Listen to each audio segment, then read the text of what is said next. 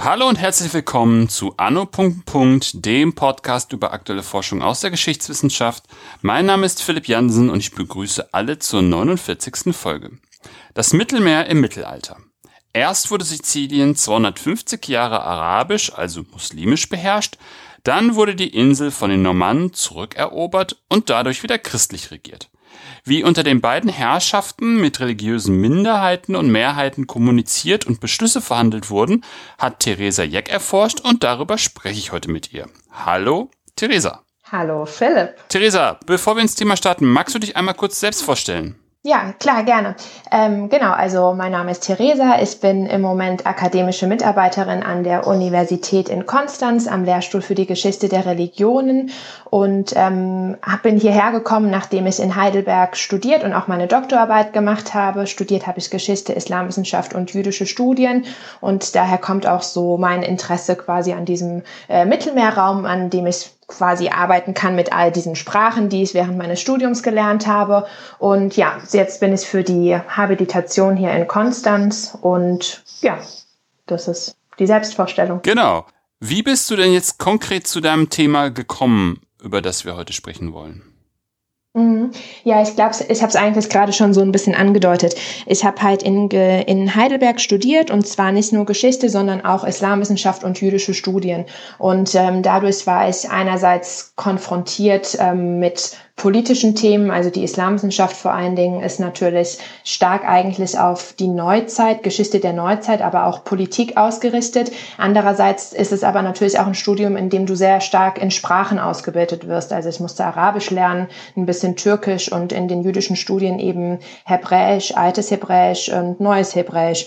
Und ähm, weil ich in der Schule zum Beispiel Latein und Griechisch total gerne gemacht habe, ähm, habe ich einfach gern mit diesen verschiedenen Sprachen gearbeitet. Und als ich in einem Hauptseminar ähm, in Heidelberg in Geschichte war, habe ich festgestellt, ah okay, im Mittelalter gibt es irgendwie so eine Zeit und ähm, einige Räume, nämlich im Mittelmeerraum, in denen all diese Sprachen irgendwie fusionieren oder in denen es Quellen Quellen gibt ähm, in griechischer Sprache, in lateinischer Sprache, aber hey, auch in Arabisch und auch in Hebräisch. Und das hat mich irgendwie fasziniert und so bin ich ähm, tatsächlich über die staufische Geschichte irgendwie auf einmal in Sizilien gestrandet, also über Friedrich II. Und ähm, so wurde Sizilien irgendwie dieser Raum, in dem ich meine Sprachen benutzen konnte. Und ähm, ja, dann habe ich da mein, dran angefangen zu arbeiten und dann eben auch meine Doktorarbeit ähm, über diesen Raum geschrieben. Mhm. Was ja mal ganz spannend mhm. ist, weil ja wahrscheinlich dann Sizilien genau dieser Melting Pot ist, wo man eben auch diese ganzen Sprachen können muss um da mhm. zu forschen in der Zeit, in der du geforscht hast, oder? Ja, ganz genau. Also ich meine, es gibt natürlich ähm, viele, die so wie ich am Anfang auch über die Stau, also zumindest im deutschsprachigen Wissenschaftsraum, ja. sind viele, die über Sizilien arbeiten, so über die Staufer oder über die Normannen dahin gekommen und arbeiten dann auch überwiegend mit den lateinischen Quellen.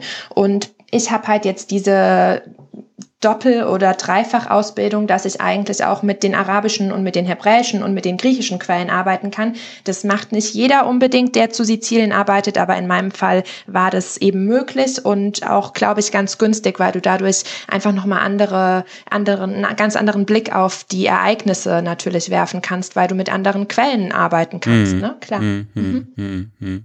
Ja, auf jeden Fall. Also die, diese multiperspektivischen Blicke auf dann ein und denselben Forschungs Gegenstand, das ist auf jeden Fall schon immer eine, eine tolle Sache, ähm, da vers mhm. die verschiedenen Blickwinkel eben auch zu sehen. Ähm, ist auch immer ganz interessant, so wenn man sich das überlegt, ne, dass, dass dann, dass man ja teilweise so ganz, ganz, ganz andere Bewertungen irgendwie haben kann und dadurch einen unheimlich breiten Horizont ähm, erarbeiten kann, wer, welcher Akteur wie jetzt auf ein, auf eine dieselbe Sache geschaut hat. Ja, definitiv. Und du hast in deinem Intro ja eigentlich sogar schon ein bisschen gesagt, also du hast von der arabisch-islamischen Herrschaft gesprochen und dann von der Rückeroberung der Normannen. Warum Rückeroberung so? Ne? Das ist natürlich auch eine Perspektive, die stark aus dem Norden kommt, ähm, beziehungsweise ja aus der christlich-lateinischen Perspektive letztlich, diese Idee von Rückeroberung der arabisch-islamisch beherrschten Insel, ne? das stellt sich natürlich ganz anders dar, wenn du aus den judeo-arabischen oder den arabisch-islamischen Quellen auf die Ereignisse schaust. Ja, in dem Moment, in dem die Normannen äh, Sizilien erobern, sieht es natürlich aus deren Perspektive äh, nicht nach einer Rückeroberung aus, sondern einfach nach einer womöglich unrechten Eroberung oder nach einem Einfall beispielsweise. Das heißt, diese, ähm, ja, diese Bewertungen, diese Perspektiven spielen ja einfach natürlich eine große Rolle. Und deswegen, wie du sagst, der multiperspektivische Blick ist auf jeden Fall wichtig. Mhm. Dann lass uns doch mal gerne, lass uns doch mal die äh, Hörerinnen und Hörer abholen ähm, und mal kurz den, den, den Grund so ein bisschen äh, be bereiten. Sizilien im Mittelalter Mhm. Ähm, gerne bevor die arabische be bevor, bevor Sizilien arabisch beherrscht worden ist. Wie, wie war Sizilien, wie muss man sich Sizilien zu der Zeit vorstellen? Mhm. Ähm, ja, also eigentlich letztlich schon vor der arabisch-islamischen Eroberung Siziliens ähm, gab es äh, unterschiedliche unterschiedliche, also hatten unterschiedliche Mäste einen Anspruch eigentlich oder haben einen Anspruch erhoben auf die Insel. Ähm, Sizilien war, bevor es von den Muslimen erobert wurde, im neunten Jahrhundert byzantinisch beherrscht. Ähm, trotzdem hatte auch der Papst immer noch Interesse oder das Papsttum hatte immer noch Interesse an den alten ähm, lateinischen Bischofssitzen beispielsweise. Und, ähm, und wie gesagt, aber eigentlich unter byzantinischer Herrschaft und das ist eben, ähm, zeigt sich natürlich auch in der Bevölkerung Verwaltungsstruktur. Es war zwar stark griechisch-byzantinisch geprägt, aber es wird auch immer noch lateinische Einflüsse gegeben haben. Und das wird wiederum verkompliziert oder noch weiter ähm, letztlich durchmischt in dem Moment, in dem dann ähm, die muslimische Eroberung beginnt. Was war überhaupt der Hintergrund, dass ähm, muslimische, wahrscheinlich ein muslimisches Heer oder Muslim, muslimisches Militär in Richtung Sizilien sich aufgemacht hat? Mhm. Ja, gute Frage. Ähm, interessant ist ja, dass die islamische Eroberung Siziliens relativ spät stattfindet. Eigentlich zu einem Zeitpunkt, wo die großen, wo die große arabisch-islamische Expansion, ähm, die großen Wellen schon eigentlich abgeschlossen waren. Ja, also die iberische Halbinsel beispielsweise, ähm, die Eroberung beginnt schon 711 und ähm, sizilische, die Eroberung Siziliens beginnt eben erst im Jahr 827, also schon recht spät. Ähm, startet von Nordafrika aus, ungefähr der Region des heutigen heutigen Tunesiens. Und als Grund ähm, wird letztlich angegeben, dass ein Byzantiner, der die Macht in Sizilien usurpieren wollte, an den Hof des ähm, dortigen arabisch-islamischen Herrschers kommt und ihn eben bittet, mit ihm nach Sizilien zu fahren und dort irgendwie halt die Insel zu erobern und er würde sie dann teilhaben lassen an dieser Herrschaft. Das wird so in den Quellen und zwar sowohl in den griechisch-byzantinischen als auch in den arabisch-islamischen Quellen und sogar auch in den den lateinischen Quellen ähm, wirklich als der Faktor angesehen, dass es diesen Überläufer gab, der ähm, vom byzantinischen Sizilien zu den Muslimen kommt und sagt, hey, wir erobern diese Insel zusammen und ähm, eignen uns ja Territorium, Herrschaft, ähm, Beute und Macht an. Das wird ähm, ja als Geschichte in den Quellen so reflektiert oder dargestellt. Hm. Das wäre nämlich jetzt auch meine Frage gewesen, was für Hintergründe wiederum der byzantinische Überläufer gehabt hatte, ähm, an den arabisch-islamischen Hof zu gehen und zu sagen, komm, hier, ich habe da so eine Idee. Also es klingt so ein bisschen nach, äh, so ein bisschen, als würde man vor Investoren als junges Startup äh, Kapital einwerben wollen. Ja, also diese Geschichte ist, also die Geschichte ist so ein bisschen merkwürdig und die ist halt auch wirklich ähm, total umstritten. Ähm, also dieser, diese Person Euphemius heißt, er wollte wohl einfach in, Sizi in Sizilien selbst herrschen, wollte sich ähm, zum Herrscher über Sizilien ähm, machen und hat, da ist dafür von den Byzantinern aber natürlich irgendwie verstoßen worden. Und dann soll es zu so bürgerkriegsartigen, ähm, einem bürgerkriegsartigen Konflikt gekommen sein. Und um den für sich zu gewinnen, hat sich dieser Euphemius anscheinend an die Muslime gewandt, um einfach ja, Stärke an Männern und an Schiffen zu bekommen. Ähm, ja, das ist letztlich das, was man eigentlich vermuten kann. Ähm, was ganz interessant ist, ist, dass die Frage, ob man Sizilien erobern solle oder nicht, auf Seiten der Muslime nicht eindeutig bejaht wurde. Im Gegenteil, also es scheint so gewesen zu sein, dass ähm, das wirklich unter den Gelehrten der Zeit am Hof diskutiert wurde und Gründe eines Für und Wider vorgebracht wurden. Soll man Sizilien erobern oder nicht? Also da gab es tatsächlich so ein, ähm, ja, letztlich Unstimmigkeiten innerhalb der ähm, Elite ähm, in Nordafrika. Und ähm, genau, letztlich hat man sich dafür entschieden, es eben zu versuchen, aber überzeugt war nicht die ganze Gemeinschaft. Hm. Was aber auch mal. Das heißt, ja? das. Entschuldige. Nee. Was aber auch ganz spannend ist, dass man sozusagen aus, aus den Quellen eine, eine, eine Unstimmigkeit beziehungsweise auch ein Eruieren herauslesen kann, dass, ähm, dass darüber wirklich nochmal nachgedacht worden ist. So, da kommt die Idee auf und dann, dann könnte man ja auch einfach so denken, vielleicht. Ähm, der Herrscher sagt dann, machen wir und dann fügt sich alles, aber sozusagen, dass in dem, in dem, auf dem, an dem Hof dann auch noch diskutiert wird, finde ich auch eine ganz spannende ähm, mhm. Sache.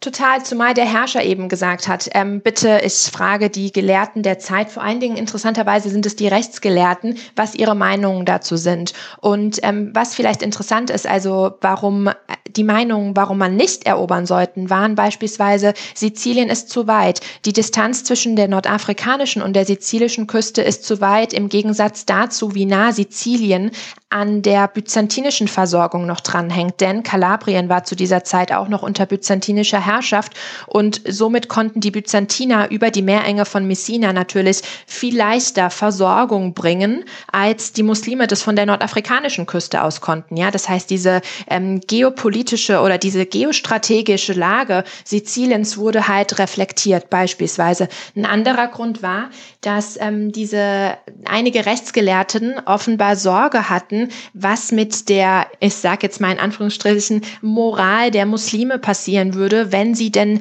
mit all diesen sogenannten, ich zitiere, polytheistischen Gegenständen, ähm, also letztlich christlichen Kultobjekten in Sizilien konfrontiert werden. Ja, also was soll man damit machen? Wie soll man mit dieser Beute umgehen, die nicht gut für so die Rechtsgelehrten oder zumindest eine Seite der Rechtsgelehrten, die nicht gut für die Moral unserer Kämpfer ist. Mhm. Ja? Also das ist ja auch nochmal ganz interessant hinsichtlich der Frage, ähm, ja, was ist das eigentlich für ein Territorium, das wir erobern? Ja? Was sind das für Leute? Ähm, was ist deren auch religiöser Hintergrund und wie ja, wie geht man letztlich mit dem Eroberten dann nachher mhm. um? Hm? Klingt in jedem Fall nach einer ziemlich äh, multiperspektivischen Analyse ne, des Ganzen.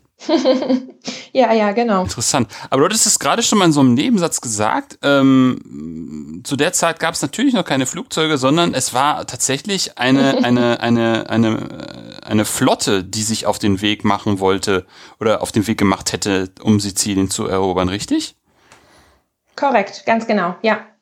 Ähm, ich glaube, es wird, also ich meine, man kann sich ja nicht so auf diese die äh, Zahlenangaben ungefähr verlassen, ja, aber es wird irgendwie von 10.000 Mann gesprochen und ich glaube 100 Schiffen oder sowas, ja. Also das ist aber Stichwort ähm, ja Verlässlichkeit. Aber das sind so die ähm, Dimensionen, die uns ähm, eine der arabischen Quellen gibt. Hm, hm.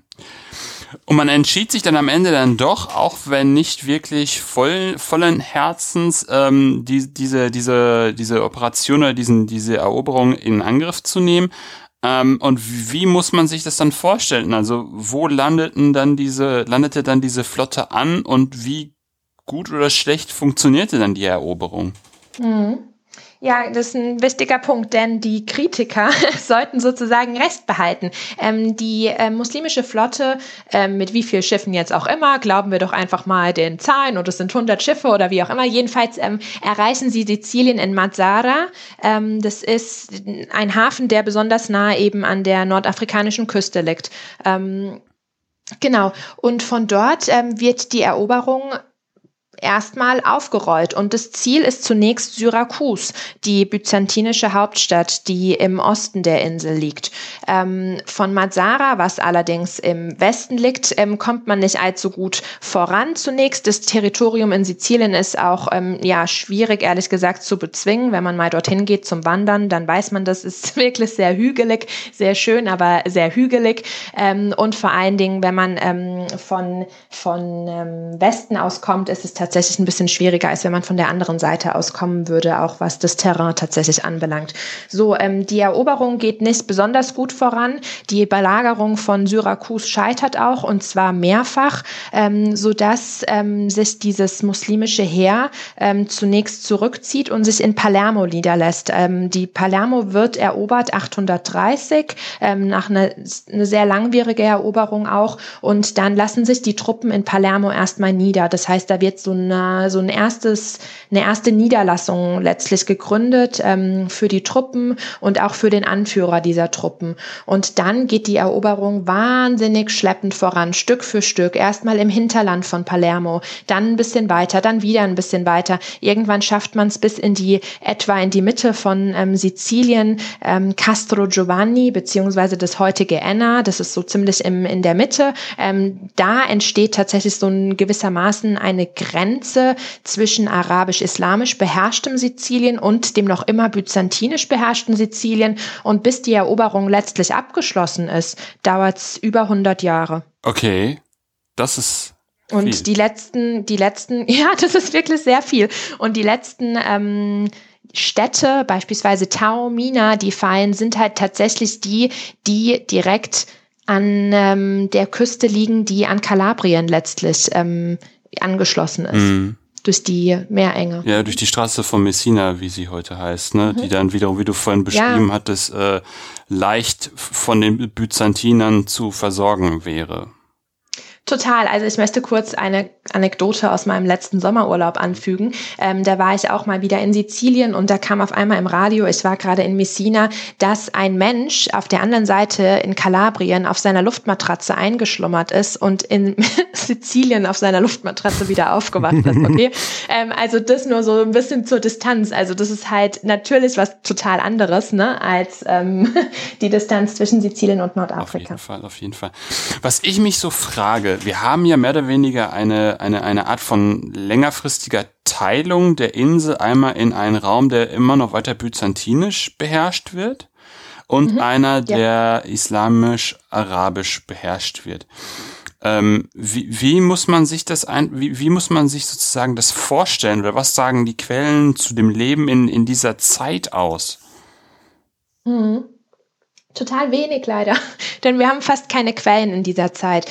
Ähm, ja, also die, letztlich wirklich zeitgenössische Quellen, die wir dazu befragen können, ähm, existieren eigentlich nicht. Es gibt eine Quelle, ähm, die berichtet von einem Mönch namens Theodosius, der als ähm, Syrakus letztlich Ende des neunten Jahrhunderts endlich ähm, erobert werden kann, ähm, von Syrakus nach Palermo geführt wird. Also ähm, Syrakus war ja wie gesagt die Hauptstadt des byzantinisch beherrschten Siziliens und ähm, wurde mehrfach belagert, immer wieder gescheitert und als die Muslime das letztlich einnehmen konnten, haben sie die Stadt wirklich dem Erdboden gleich gemacht. Das muss eine der massivsten Zerstörungen gewesen sein sein, ähm, die in dem ganzen Eroberungsprozess ähm, passiert sind. Und die Bevölkerung soll größtenteils umgebracht oder versklavt worden sein. Mhm. Und einer dieser Personen, die in Gefangenschaft gerät, ist dieser Mönch Theodosius mhm. und der wird nach Palermo geführt und kommt eben ähm, so im späteren neunten Jahrhundert nach Palermo und das ist eine ganz seltene Quelle, der so ein bisschen beschreibt, beispielsweise, wie sich Palermo mittlerweile entwickelt hatte. Ja, ich habe ja gesagt, um 830 lassen sich die Muslime da mit ihren ähm, mit ihrem Militär erstmal nieder. Das wird so ein erster eine erste Niederlassung muslimischer Herrschaft und zu dem Zeitpunkt, als Theodosius dann nach Palermo kommt, ist es eigentlich schon ja die Hauptstadt des islamisch beherrschten Siziliens geworden. Und das ist so eine Quelle, die super interessant interessant ist, weil sie diese Gleichzeitigkeit zeigt. Mhm. Ne? Du kannst wirklich quasi beobachten, wie einer aus der ehemaligen und mittlerweile gefallenen Hauptstadt in die neue Hauptstadt geführt wird. Das ist sehr eindrucksvoll. Und er schildert Palermo und er schildert, dass diese Stadt mittlerweile nicht mehr nur in ihren alten, in ihrem alten Mauerkreis ist, also nicht mehr nur innerhalb der alten, noch römisch-punischen Stadtmauern, sondern dass sich, so Theodosius, in barbarischer Manier mittlerweile auch überall sonst irgendwelche Siedlungen entwickelt haben, die sich um den alten Stadtkern ähm, herumpflanzen. Also er beschreibt es so ein bisschen, wirklich, er schaut darauf so ein bisschen herab. Ähm, was uns das aber sagt, ist, dass Palermo wahnsinnig gewachsen ist seitdem, ja. Also seitdem ähm, Palermo erobert wurde, gibt es nicht mehr nur den alten Stadtkern, sondern viele verschiedene Stadtviertel. Das ist ein Eindruck, den Theodosius uns schildert. Und hier ist es ganz interessant, dass wir eine andere und tatsächlich lange sehr wenig benutzte Quelle, ja, Quelle nutzbar machen können. Und diese Quellenart ist ähm, Toponomie oder Toponomastik, also letztlich die Benennung von Orten oder die Benennung von Räumen oder die Benennung von Stadtvierteln, ja, dass wir wirklich ähm, quasi verwenden oder uns anschauen können, wie heißen diese Stadtviertel eigentlich, die in der arabisch-islamischen Stadt, die Theodosius uns offenbar hier beschreibt.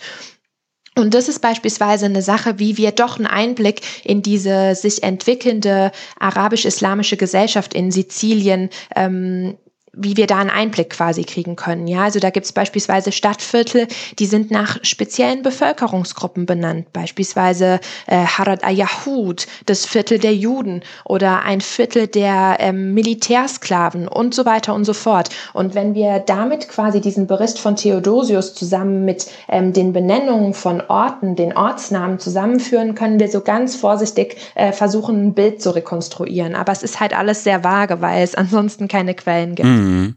Was aber ja total spannend ist, weil wie du es genau gerade beschrieben hast, ist da hat man dann einfach eine Möglichkeit einer Annäherung, wie sich die Stadt entwickelt hat ähm, und mhm. wie vielfältig sie sich dann ja auch weiterentwickelt hat.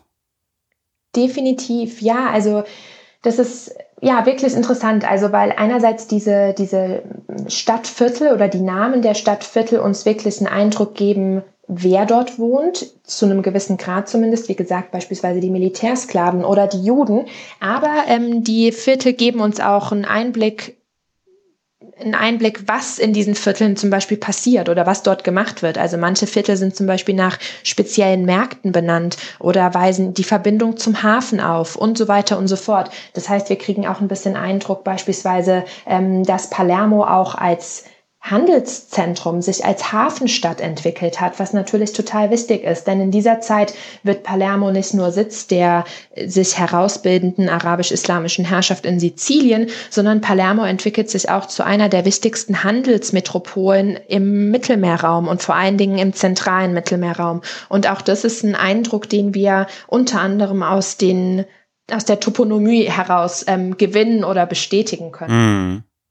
Was ja per se auch ganz interessant ist, weil, weil man weiß ja, was, was in solchen Handelsstädten, also wie, wie, wie, wie, wie divers solche Städte dann sind und dass dann ja, ja zum Beispiel eben bestimmte Sklaven oder Menschen ankommen oder auch Waren, das ist, das klingt alles sehr, sehr interessant. Ähm, von was für einer Ausbreitung oder Vergrößerung von Palermo sprechen wir ungefähr? Du meinst jetzt so in Quadrat? Wie du in magst. Quadrat.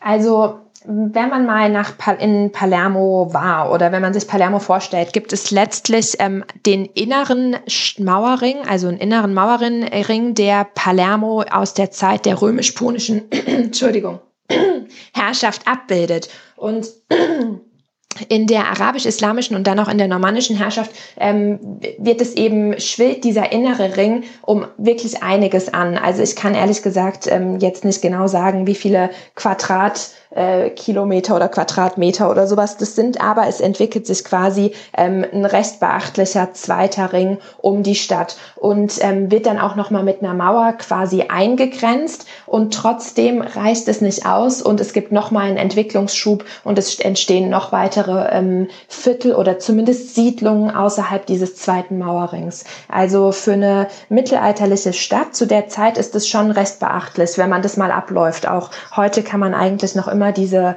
diese Begrenzung eigentlich umlaufen. Das ist letztlich die Begrenzung Palermos, die bis in die Neuzeit ähm, gehalten hat. Und das ist schon eine beachtliche Fläche. Hm. Die Palermo größer geworden ist in der Zeit der äh, arabisch-islamischen Beherrschaft. Hm, mhm. hm, interessant, mhm. interessant. Ähm, Nochmal kurz zu Syrakus, was ich ganz interessant finde, weil das, was du beschrieben hast, erinnert, erinnert, mich so ein bisschen an den Umgang Roms mit Karthago. Ist es mehr oder weniger üblich, eine, eine Stadt, die sich so lange ähm, die so lange Widerstand geleistet hat, dann wirklich tatsächlich ähm, zu schleifen, sozusagen zu tilgen? Also was ist die Idee dahinter, warum man sowas tut? Ja, also ich glaube tatsächlich, ähm, dass ein Grund dafür war, also und es ist wie gesagt eigentlich singulär. Mhm für diese Eroberung, ja, für die, den gesamten Prozess. Ähm, aber der Fall von Syrakus war eben auch singulär, denn wie gesagt, es ist die Hauptstadt gewesen, die wirklich alte Hauptstadt Siziliens, die besonders lange Widerstand geleistet hat, ähm, an der man besonders häufig gescheitert ist. Und ich glaube, dass das tatsächlich so ein Symbol war. Also da bin ich ganz bei dir. Das ist letztlich ähm, genau einfach dieses Symbol, dass man diese Hauptstadt ähm, ja schleift oder tilgt. Ansonsten ist es eigentlich sehr sehr singulär und wird auch als singulär in den arabisch-islamischen Quellen reflektiert. Also man weiß schon, dass andere Städte auch irgendwie mitgenommen waren, aber ähm, selbst in späteren geografischen Wörterbüchern ähm, aus der arabisch-islamischen Literatur ähm, oder geografischen Nachschlagewerken, sollte ich vielleicht sagen, wird ähm, das reflektiert, dass der Fall von Syrakus wirklich eine singuläre Art oder singuläre Form der Zerstörung oder Auslöschung. Hm. Spannend, spannend, spannend. Jetzt hatte ich ja in, der Anmoderation auch gesagt, dass du dich vor allem auch mit äh, den Minderheiten und Mehrheiten auf Sizilien beschäftigt hast ähm, und wie die miteinander agieren, interagieren und, und kommunizieren und verhandeln. Ähm, was hast du dir da genau angeschaut? Ja, also also letztlich, naja, also für die arabisch-islamische Zeit habe ich mir erstmal überhaupt angeschaut, wie sich diese Gesellschaft entwickelt. Ne? Also was ich jetzt schon gesagt habe mit, ähm, den, mit den Stadtvierteln beispielsweise. Welche Gruppen gibt's dort überhaupt? Ne? Das ist natürlich erstmal wichtig. Ähm, dann ist auch nicht nur die Frage, ähm, wie mit anderen religiösen Minderheiten umgegangen wird unter der arabisch-islamischen Herrschaft, wofür es ja ein schon sehr ausgeformtes Rechtskonzept ähm, gibt, dass nämlich die Anhänger von Buchreligionen, ähm, Juden und Christen jetzt in diesem Fall unter arabisch-islamischer Herrschaft leben und ihre ähm, Religion beibehalten können, ähm, dafür aber eine Steuer zahlen müssen. Also das sind letztlich Konzepte, die sind sehr gut bekannt schon. Ähm, mich hat es tatsächlich interessiert, einfach auch, wie man beispielsweise die arabisch-islamische Gesellschaft, wir sprechen immer so von den Arabern jetzt oder die arabisch-islamische Gesellschaft, aber letztlich, also wer spielt, wer ist auch da mit dabei? Ja, die kann man natürlich auch irgendwie weiter differenzieren. Das, also was für Gruppen sind letztlich auch in dieser herrschenden Gesellschaft ähm, mit integriert, ja. Also nicht nur Araber, sondern auch Berber und so weiter und so fort. Das ist eine Sache, die ich mir angeschaut habe beispielsweise. Hm. Und wie also ich habe einfach keine Vorstellung, deswegen muss ich einfach fragen, ähm, was ist denn, wie unterscheiden sich denn zum Beispiel in Anführungszeichen Araber und Berber? Also wie, wie unterscheiden sich die einzelnen Herrschergruppen, aber welche Gruppen sind sozusagen auch auf Sizilien äh, ansässig, mit denen man dann irgendwie agieren muss? Ja, also, also welche Gruppen auf Sizilien ansässig sind, ähm, sind beispielsweise die Byzantiner mhm. natürlich, also die Gruppe, die vorher dort war, die vorher dort geherrscht hat. Das bedeutet griechischsprachige Christen. Ja, ähm, es wird auch lateinische Christen gegeben haben. Es gab auch jüdische Gemeinden, das ist bekannt.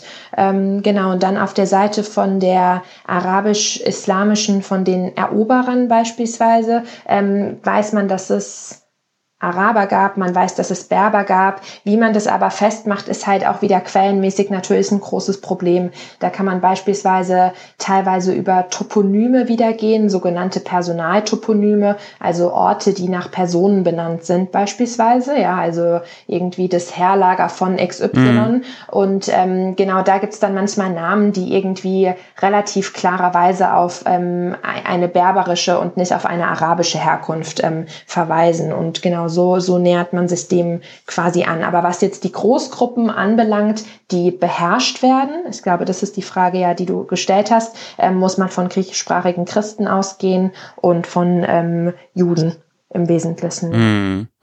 Gibt es irgendwas, was die Quellen zu zum Beispiel Sprachbarrieren sagen? Also ich meine, ähm, inwieweit hat man sich überhaupt miteinander verständigen können? Ja, also das ist ähm, eine Sache, die interessanterweise vor allen Dingen, weil dort auch einfach die Quellen dann ein bisschen ähm, besser fließen, in, für die Zeit der normannischen Eroberung reflektiert werden. also ähm, in dem Moment, in dem die Normannen beginnen, das arabisch-islamisch und bis dahin schon eine ganze Zeit arabisch-islamisch beherrschte Sizilien zu erobern, ähm, also die Normannen beginnen mit ihrer Eroberung so ab etwa 1060, ähm, da wird wirklich in den Quellen viel reflektiert, wie Sprache und wie Austausch funktioniert. Für die arabisch-islamische Zeit haben wir keine ähm, Quellen eigentlich darüber. Und ähm, in diesen Eroberungsquellen der Normannen ist es dann zum Beispiel total interessant, dass die häufig auf die Christen unter der die Christen zurückgreifen, die unter arabisch-islamischer Herrschaft gelebt haben und die oft ähm, zweisprachig beispielsweise sind. Ja, also man muss natürlich von ähm, einem hohen Level oder einem, ja, äh, von, von Zweisprachigkeit einfach ausgehen. Und die Normannen benutzen dann häufig griechische Christen, die aber Arabisch sprechen und irgendwie zum Beispiel auch als Spione benutzt werden können oder so, um die arabisch-islamischen ähm, Gegner auszuspionieren. Also genau, das ist was, was in den normannischen Quellen oft reflektiert wird oder überhaupt auch wie Kommunikation funktioniert. Das ist, ja, können wir dort ganz gut greifen eigentlich. Hm. Und was sind überhaupt die Hintergründe der normannischen Eroberung Rückeroberung, je nachdem, aus welcher Perspektive man sich das anguckt.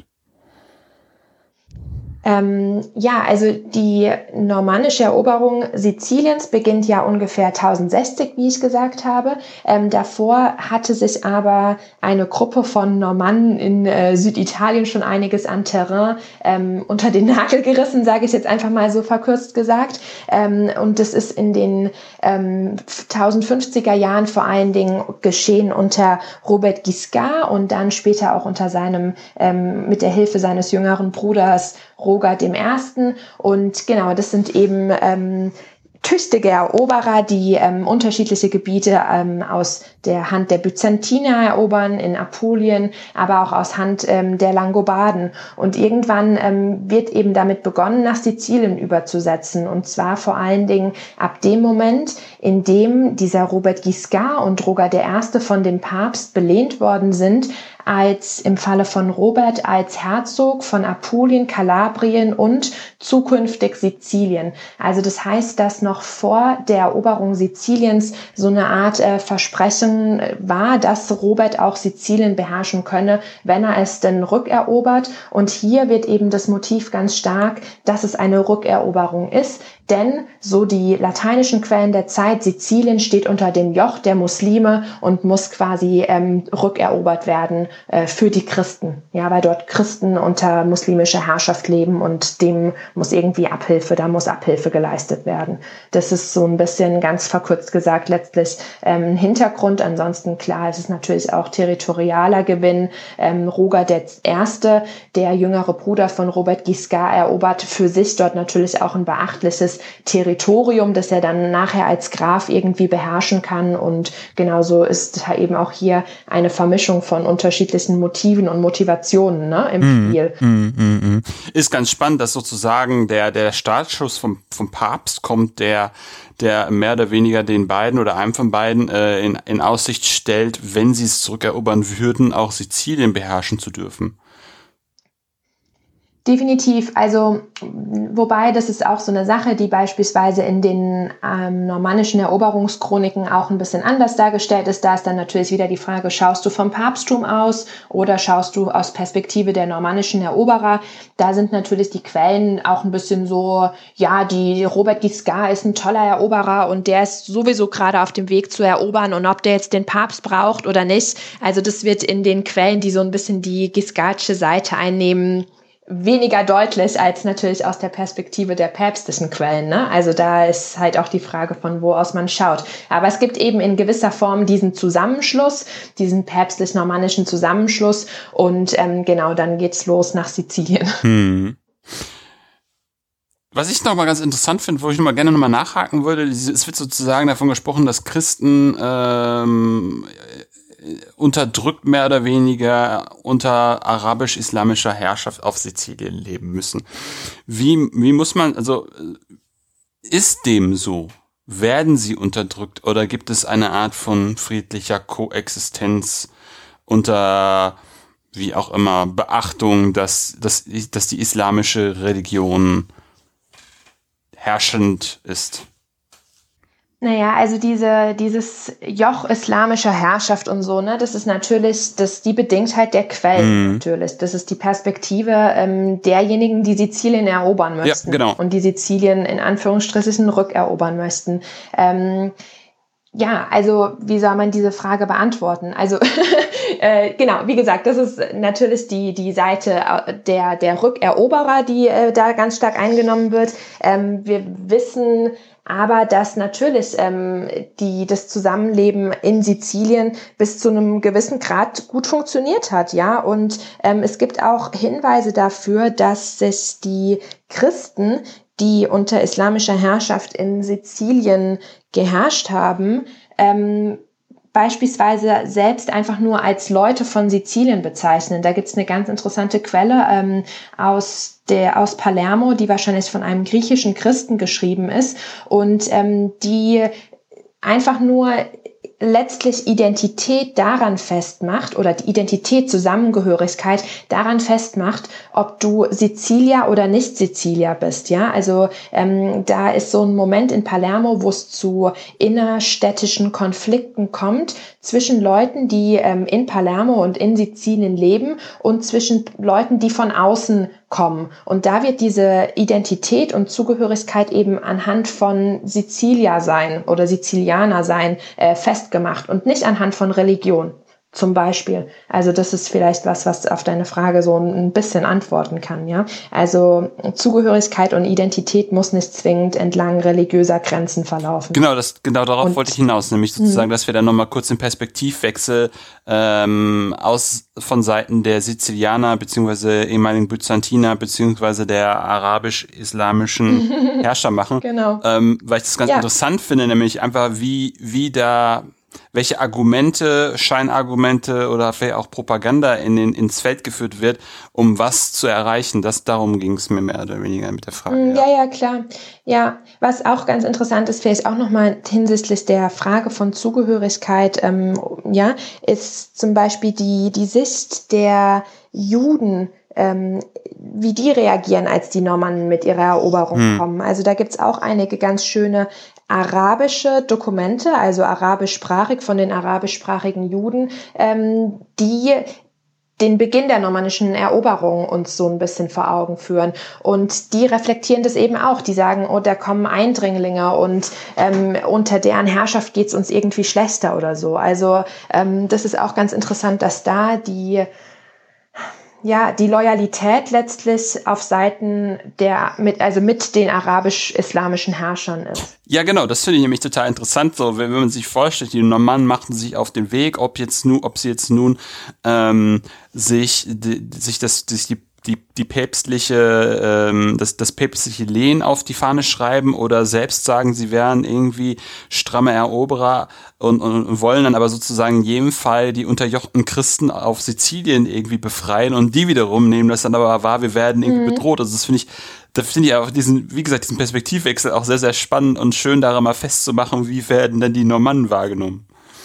Mhm. Ja, total, auf jeden Fall. Also wir wissen auch zum Beispiel aus den normannischen Eroberungschroniken, dass nicht unbedingt alle christlichen äh, Communities su super amused waren ja, über ihre neuen äh, Freunde. Also manche seien irgendwie, haben sich total gefreut und sind denen dann entgegengezogen und so weiter und so fort. Aber ähm, in den Eroberungschroniken kommt auch immer wieder, dass die Griechen irgendwie total verräterisch sind und die Normannen an mehreren Orten total verraten haben und ähm, quasi wieder rückgelaufen sind oder, oder übergelaufen sind und dass auf die quasi kein Verlass ist, ja. Also das heißt, ähm, genau, das, ähm, wie gesagt, ja, äh, folgt nicht unbedingt entlang religiöser Grenzen oder Zugehörigkeit. Mhm. Ist dann noch äh, Thema deiner, deiner, deiner Dis, deines Projektes auch noch, dass du dir angeschaut hast, wie sozusagen das ja schon irgendwie, ähm, ja, über 100 Jahre schon auch islamisierte muslimische, ähm, arabische Sizilien dann unter normannischer Herrschaft funktioniert? Ja, also tatsächlich, das ja, das ist auf jeden Fall großer, ein großer Bestandteil. Also ähm, ich habe ja eigentlich vor allen Dingen über Palermo gearbeitet mhm. und habe mir ähm, so den den Wandel in Palermo eigentlich letztlich angeschaut. Also letztlich habe ich eine ähm, Stadtgeschichte geschrieben und ich war vor allen Dingen daran interessiert, wie sich städtischer Raum verändert, wie sich Raumordnungen verändern, wie Interaktion innerhalb der Stadt funktioniert und sich durch die Stadtgestalt auch ausdrückt. Ähm, Herrschafts Etablierung im Raum und so weiter und so fort. Ähm, und da ist die Zeit der normannischen Herrschaft für mich natürlich ein ganz besonders wichtiger, um das natürlich einfach auch so ein bisschen gegenüberzustellen im, zur islamischen Zeit. Also wie verändert sich die Stadt Palermo ähm, nach der Herrschaftsübernahme durch die Normannen? Und vor allen Dingen, ähm, Palermo wird ja nachher auch unter normannischer Herrschaft Hauptstadt Siziliens und ähm, dann auch Hauptstadt des normannischen Königreiches. Und genau, das hat mich einfach auch interessiert, wie wird da mit dieser Stadt umgegangen? Die eben auch die Hauptstadt unter islamischer Herrschaft war. Wie wird eingegriffen in den Raum? Ja, wie geht man damit um? Wie etabliert man sich in dieser arabisch-islamischen Hauptstadt als neue Herrschaft? Und zwar als neue normannisch-lateinisch-christliche hm. Herrschaft. Hm. Das war so eine Sache, die für mich, ähm, genau, von so zentraler Bedeutung war. Ja, finde ich total interessant, weil wenn du ja auch gerade erzählt hast, dass das ähm, durch die arabisch-islamische Herrschaft, die Palermo enorm groß geworden ist, eigene Viertel für bestimmte Gruppen auch aus der arabisch-muslimischen Community äh, entstanden sind, auch zum Beispiel Militärsklaven dort vorhanden sind. Jetzt frage ich mich dann natürlich, ähm, dass ja der Großteil ähm, dieser Viertel mutmaßlich ihre Bewohner verloren hat. Oder wie müsste ich mir das vorstellen, wenn dann die Normannen dann tatsächlich Palermo erobert haben? Was ist dann passiert? In der Stadt? Mhm, ähm, genau, also zunächst mal die Quellen, die uns von der Eroberung berichten, gehen vor allen Dingen wirklich darauf ein, was mit den Strukturen oder mit einigen Strukturen der Stadt passiert ist. Dazu sage ich gleich was, nur vielleicht erstmal kurz ähm, zum Umstand der Eroberung. Also die normannische Eroberung hatte ja ähm, auch schon eine Weile begonnen, also es ging schon über ähm, zehn Jahre. Die Eroberung von Palermo war ähm, hat sehr lange gedauert. Fünf Monate ging die Belagerung durch die Normannen und hat an der Stadt ähm, natürlich entsprechend auch gezehrt. Wir wissen auch, dass es schon bevor ähm, die Normannen 1070 angefangen haben, äh, 1071, Entschuldigung, ähm, Palermo zu, beobacht, äh, zu belagern, dass es da schon so ein, ja, man kann sagen, Exodus der Herrscherelite gegeben haben muss. Ja, also das heißt, einige städtische Gruppen haben Palermo bereits verlassen gehabt, als die Normannen das, die Stadt 1071 angefangen haben zu belagern. Ähm, genau, das vielleicht erstmal dazu. Ähm, zu diesem Exodus gehört wohl auch, dass ein Großteil der ähm, wichtigen Sklavengruppen oder der ähm, Militärsklaven, die die ähm, islamische Herrschaft gestützt haben, zusammen mit dem Herrscher eben die Stadt verlassen haben. Ähm, genau, dann haben wir diesen, diesen langen Eroberungs- oder den langen Belagerungsprozess, bis Palermo letztlich am Jahresübergang von 1071, 72 fällt. Und hier sind die normannischen Quellen ähm, sehr ausführlich, wohingegen wir auf der Seite der arabisch-islamischen Quellen fast gar nichts haben. Also wir haben eigentlich keinen Einblick ähm, in die eigene, also in die Perspektive ähm, der Araber um, oder der arabisch-islamischen Stadt. Ähm, die normannischen Quellen berichten uns dann, wie die Eroberung abgelaufen ist oder wie die eigentliche Einnahme abgelaufen ist. Ähm, und zwar ist es wohl so gewesen, dass die Normannen zunächst in einen äußeren Teil der Stadt eindringen konnten. Das bedeutet in diesen äußeren Mauerring, von dem ich gesprochen habe mhm. vorhin, aber noch nicht in den inneren Mauerring. Und innerhalb dieses äußeren Stadtteils quasi finden Verhandlungen statt zwischen städtischen Vorstehern, also zwischen ähm, Vorstehern der arabisch-islamischen Stadt und den normannischen Eroberern. Die verhandeln interessanterweise den Status der Bevölkerung, ähm, verhandeln auch, dass die Bewohner ihren Glauben beibehalten dürfen, weil sie dann Tribute zahlen werden, ähm, was so ein bisschen an das System erinnert, das die arabisch-islamische Herrschaft äh, entwickelt hatte. Ähm, genau, ähm, das ist die eine Sache, also wie wird mit der Bevölkerung umgegangen, wird hier verhandelt. Und dann, ähm, nach nachdem das verhandelt ist, ziehen die Eroberer in den inneren Stadtteil ein, also in den Kern der Stadt letztlich.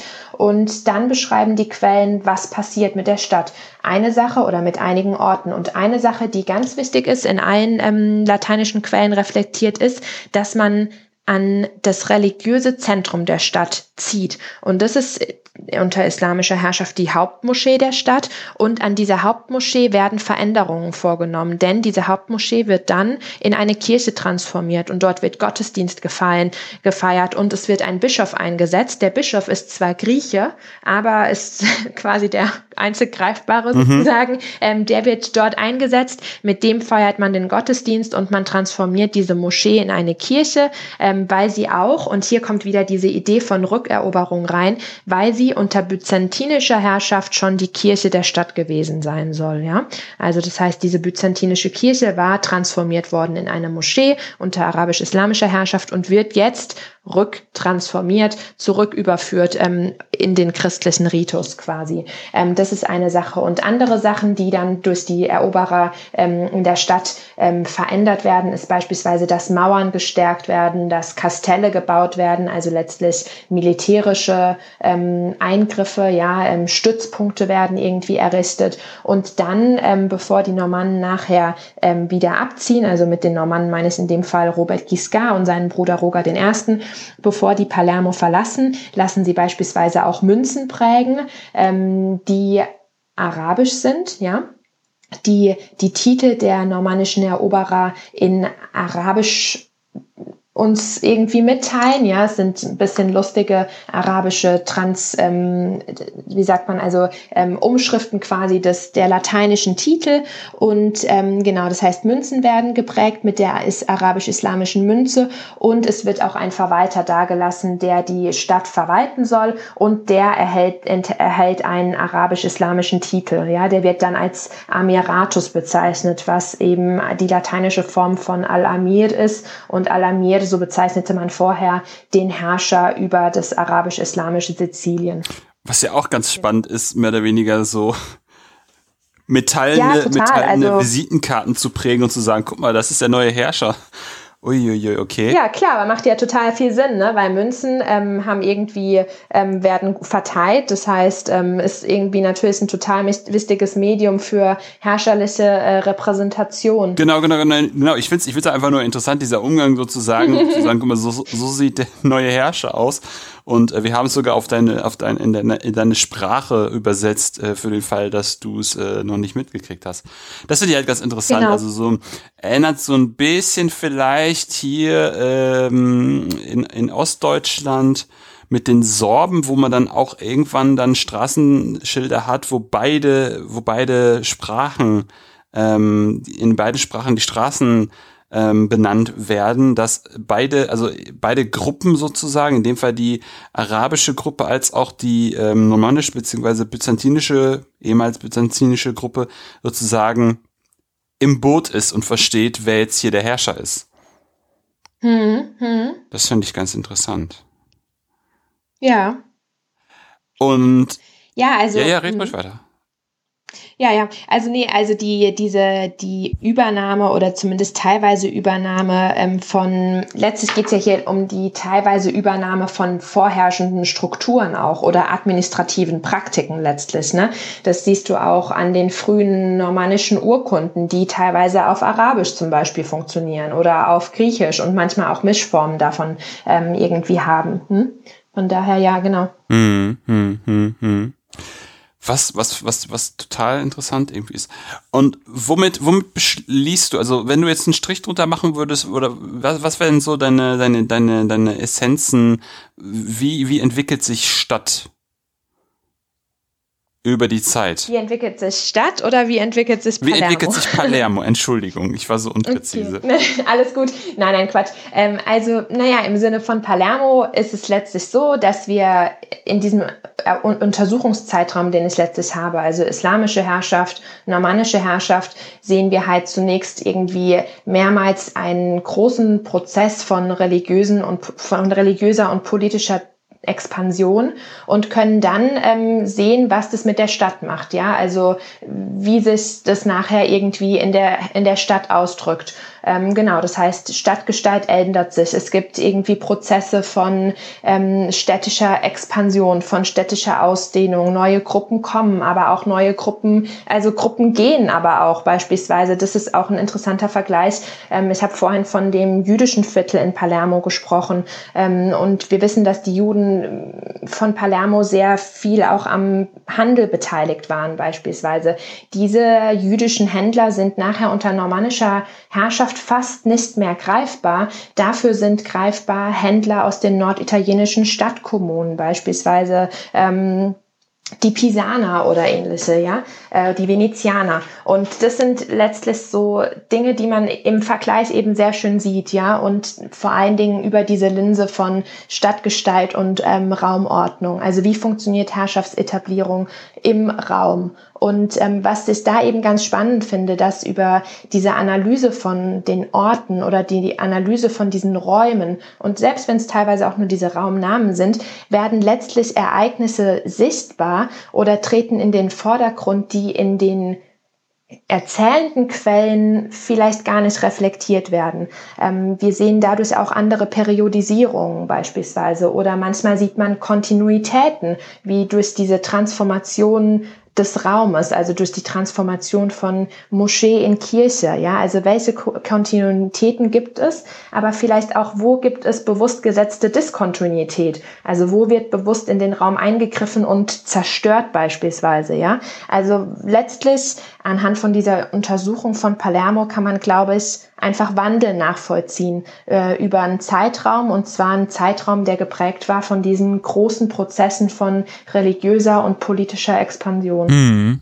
Ja, schöne Zusammenfassung. Vielen Dank. Ähm, wenn du magst, würde ich fast zur Literaturempfehlung rüberkommen. Das ist so ein schöner Punkt gerade. Ähm, und zwar, was würdest du unseren Hörern empfehlen, wenn sie sich jetzt gerne in das Thema noch etwas äh, vertiefen wollen? Ist beispielsweise dein Buch schon zu haben und zu lesen?